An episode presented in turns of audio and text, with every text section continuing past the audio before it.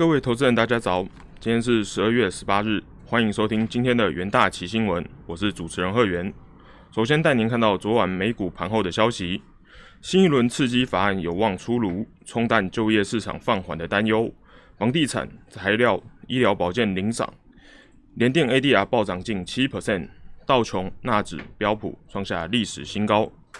美国国会周三讨论规模约九千亿美元的新纾困协议。其中包括对美国人民提供另一轮发放现金的措施。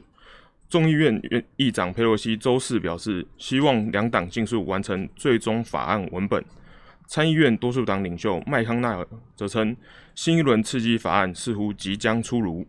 中场道琼指数上涨零点四九 percent，S M P 五百指数上涨零点五八 percent，纳斯达克指数上涨零点八四 percent，费城半导体指数则是上涨了零点一七 percent。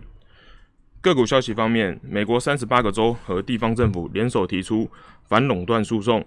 指控 Google 试图扩大其搜寻市场的主导地位，导致 Alphabet 下跌了零点九五 percent。在台股 ADR 部分，台积电 ADR 下跌零点八二 percent，日月光 ADR 上涨了零点八八 percent，联电 ADR 则是大涨了六点八四 percent。接下来看到外汇市场的新闻。美元指数周四跌破九十，是二零一八年四月以来首见。美国联总会上修经济预测，却未调整购债步调，为为抛售美元开大开绿灯。美元走软之际，比特币大涨，盘中一度突破了两万三千美元，刷新历史纪录。周四美元指数收跌零点五 percent 至八十九点七九五，盘中最高跌到呃最低跌到了八九点七二三。美元指数今年累计贬值近七 percent，而若跟三月避险需求最高昂的高点相比，至今已经回跌了十三 percent。再来是能源市场的新闻，周四原油期货价格连续第四日上涨，主要是因为美国国会通过另一轮经济纾困方案有进展的迹象，促使美呃原油价格守住九个月以高以来的新高。市场认为，如果国会本周能完成纾困纾困方案，可能会是 WTI 原油冲向五十美元水准最后所需的催化剂。一月交割的 WTI 原油期货价格上涨约一点一 percent，收每桶四十八点三六美元，为近最近月契约自二零呃二月二十六日以来最高的收盘价。接下来看到金属市场的消息。周四黄金期货价格上涨，是因为 Fed 持续施行宽松货币政策，加上华府预期将推出新财政刺激方案，导致美元急跌，推升金价至近六周的新高点。二月交割的黄金期货上涨约一点七 percent，收每盎司一八九零点四美元，盘中高点曾一度突破一千九百美元的关卡。黄金交易价格已高于五十日 MA。投资投资者将其视为短期看涨的讯号。接下来，在重要国际新闻部分，第一则新闻来看到法国总统马克宏染疫的消息。根据彭博社报道，法国总统总统府周四傍晚发布声明，证实现年四十二岁的总统马克宏确诊新冠肺炎。声明指出，马克宏在出现感染症状后，随即进行筛检。病毒检测结果呈现阳性，未来将进行七天的自我隔离，这段期间也将改采远距办公。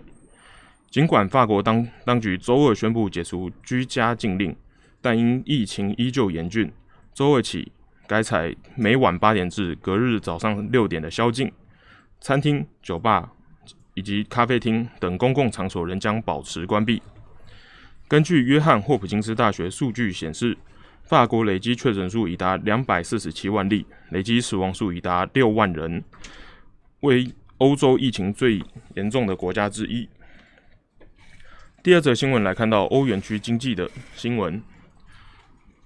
根据欧盟统计局周四公布的最新数据显示，欧元区十一月核心消费者物价指数年增零点二 percent，符合市场预期。经济分析单位 IHS Market 指出，随着各国政府加强防疫封锁措施，欧元区经济在十一月再一次受到冲击，商业活动受到限制。不过，受惠于疫情疫苗进展，以及人们期待得到欧欧洲央行的额外支持，因此对来年整体乐观情绪有所改善。此外，欧盟经济专员简提洛尼指出，尽管欧元区各国在新一波防疫封锁下迎来严峻的冬季，但欧元区的经济有望在明年第一季出现复苏迹象。欧盟委员会预估，今年欧元区的经济将萎缩七点八 percent，明年则将成长四点二 percent。疫苗即将推出的相关消息，提高了人们对更快复苏的期望。但是，简提洛尼认为，只有在明年疫苗能够供应给所有欧洲人的情况下，经济才有可能恢复到疫苗疫情前的水准。第三则新闻来看到日本经济的消息，根据日本经济新闻报道。日本政府预计将二零二一年度的实质 G GDP 成长率展望调升到四 percent，较七月公布的三点四 percent 上修。在二零二零年成长率的方面，因为疫情再度扩大而持续向下修正，将从原本预估的负四点五 percent 调降至负五 percent 以下。二零二零年受疫情干扰，日本经济出现停滞的现象，也出现。二次战后最糟糕的负成长率，而二零二一年则有东京奥运帕奥预定举行，预估会有自一九九零年以来最高的年成长率。接下来看到国内新闻，首先是国内行情的部分，台股周四持续高档震荡，开盘冲上一万四千三百三十八点后，由于大型全指股买盘力道不足，拉回整理，全指股王台积电早盘完成填息后出现调节卖压。加权指数中场下跌四十五点，收在一万四千两百五十八点，惊险守住五日均线，成交量略降至两千两百七十七亿元。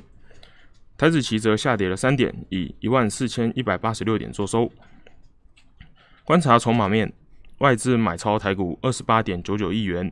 投信卖超零点九六亿元，自营商则卖超了零点六八亿元，合计三大法人买超二十七点三八亿元。